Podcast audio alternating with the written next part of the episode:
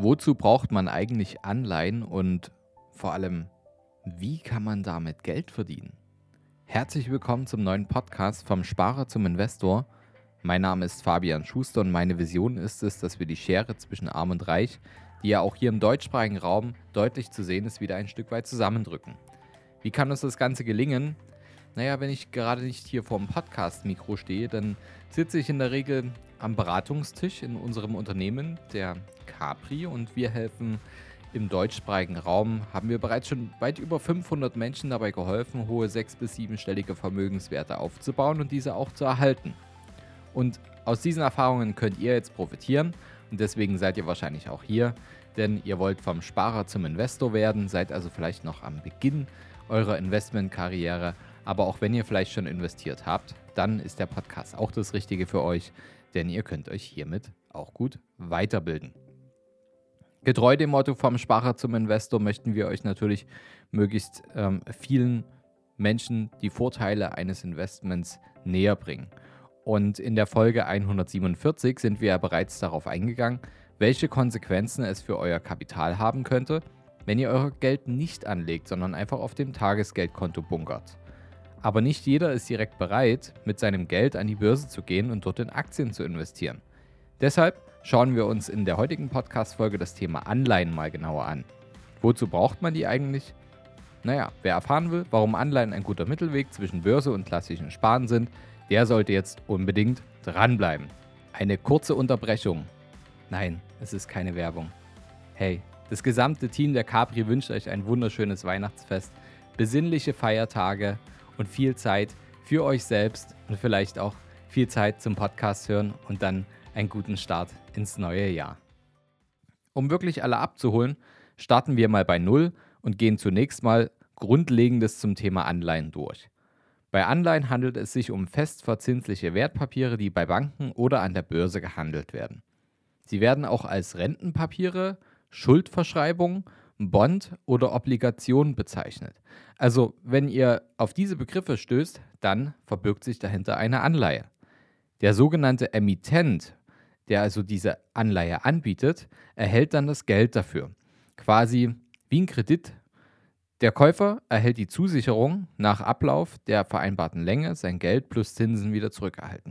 Der Emittent der Anleihe erhält als Schuldner dadurch so eine langfristige Fremdfinanzierung, während dem Investor als Gläubiger eine Kapitalanlagemöglichkeit damit geboten wird. Und Anleihen haben daher im Gegensatz zu Aktien in der Regel einen festen Zinssatz und eine festgelegte Laufzeit. Generell bieten Anleihen halt auch mehr Sicherheit als Aktien Komplett risikofrei sind sie aber jedoch nicht. Geht ein Emittent in die Insolvenz, kann auch das investierte Geld weg sein. In so einem Fall genießen die Inhaber der Anleihe aber einen entscheidenden Vorteil, noch vor Aktionären aus der Insolvenzmasse bedient zu werden. Anleihen werden entsprechend der Bonität ihrer Emittenten dann kategorisiert und in Gruppen von äh, AAA, also die beste Bewertung, die es gibt, bis hin zu D, bei Zahlungsausfällen eingeteilt. Und je nachdem, wer der Emittent ist, handelt es sich um eine Art der Anleihe mit entsprechend hohem oder eben niedrigerem Risiko. Bei den besonders beliebten Staatsanleihen leiht sich quasi der Staat Geld von Bürgern und die Höhe des Zinssatzes und des verbundenen Risikos hängt dabei natürlich stark vom gewählten Land ab. Bundesanleihen sind im Prinzip dasselbe wie Staatsanleihen, das habt ihr vielleicht schon mal gehört.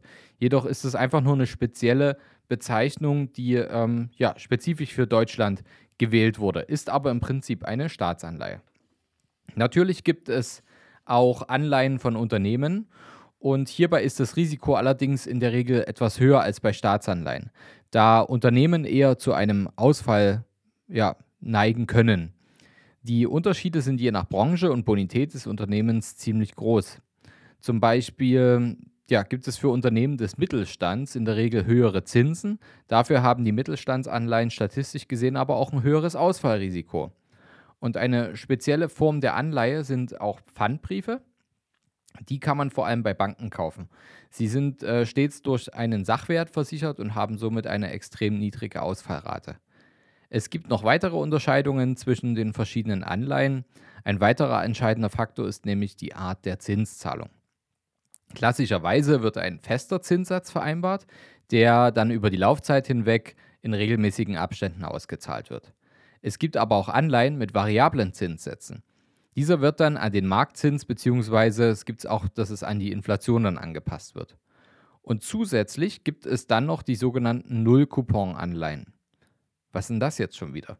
Hier werden die Zinsen bis zum Ende der Laufzeit ganz einfach angesammelt und dann zusammen mit dem ursprünglichen Nennwert ausgezahlt. Warum sollte man jetzt also eigentlich in Anleihen investieren? Klar, man kann Anleihen mit geringer Bonität und hohen Renditechancen kaufen, um kurzfristig Gewinne zu erzielen, aber dabei ist das Risiko einfach sehr hoch. Wir sehen in Anleihen eine sichere und langfristige Geldanlage. Für sich allein gestellt sind sie vielleicht nicht immer eine rentable Investition, aber Anleihen mit einem seriösen Emittenten, mit ja, einer AAA-Wertung, dreifacher A-Wertung, handelt es sich um einen guten Bonus für euer Aktienportfolio, da so das Gesamtrisiko gesenkt werden kann. Das heißt, das ist sozusagen euer, euer Sicherheitspuffer, euer, ja, eure Basis, eure sichere Basis, ruhige Basis, die Ruhe ins Portfolio reinbringt. Wer auch auf eine höhere Diversifikation setzen möchte, und das empfehlen wir, denn damit senkt ihr das Ausfall- und Währungsrisiko der Anleihen zusätzlich noch weiter, der kann natürlich auch, anstatt in einzelne Anleihen zu investieren, auch auf Anleihenfonds setzen. Diese Art der Vermögensverteilung eignet sich dann auch besonders gut für die Altersvorsorge.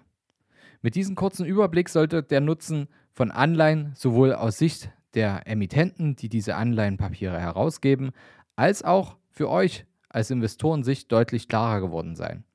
Auch der Unterschied zwischen Anleihen und Aktien sollte jetzt, denke ich, auch ganz deutlich sein.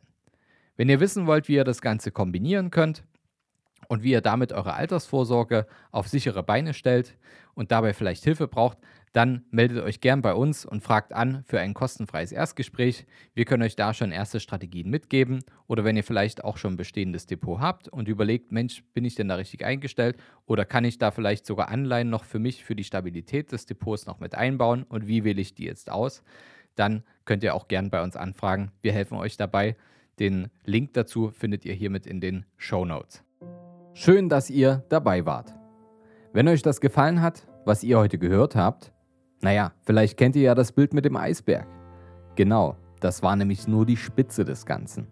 Wollt ihr wissen, ob ihr für eine Zusammenarbeit geeignet seid? Dann besucht jetzt unsere Seite kapitalreinvest.de/slash Kontakt und fragt für ein kostenloses Erstgespräch an. In diesem 30-minütigen Gespräch sprechen wir über eure Strategie, wie ihr erfolgreich in Immobilien investiert, Steuern sparen könnt, eure bisherigen Investments kritisch auf den Prüfstand stellt oder eurem Depot mal so richtig Aufwind gebt. Vergesst nicht, euer Geld vermehrt sich nicht von allein. Ihr braucht einen Berater. Ein Berater zeigt euch, welche Wege ihr gehen solltet und welche nicht. Wir haben im deutschsprachigen Raum bereits hunderten Menschen dabei geholfen, erfolgreich vom Sparer zum Investor zu werden und hohe sechs- bis siebenstellige Vermögen aufzubauen und zu erhalten. Wenn ihr wissen wollt, ob ihr das auch mit uns schaffen könnt, dann sichert euch jetzt euer Expertengespräch unter kapitalreinvest.de/kontakt. Den Link dazu findet ihr in den Shownotes unter dieser Folge.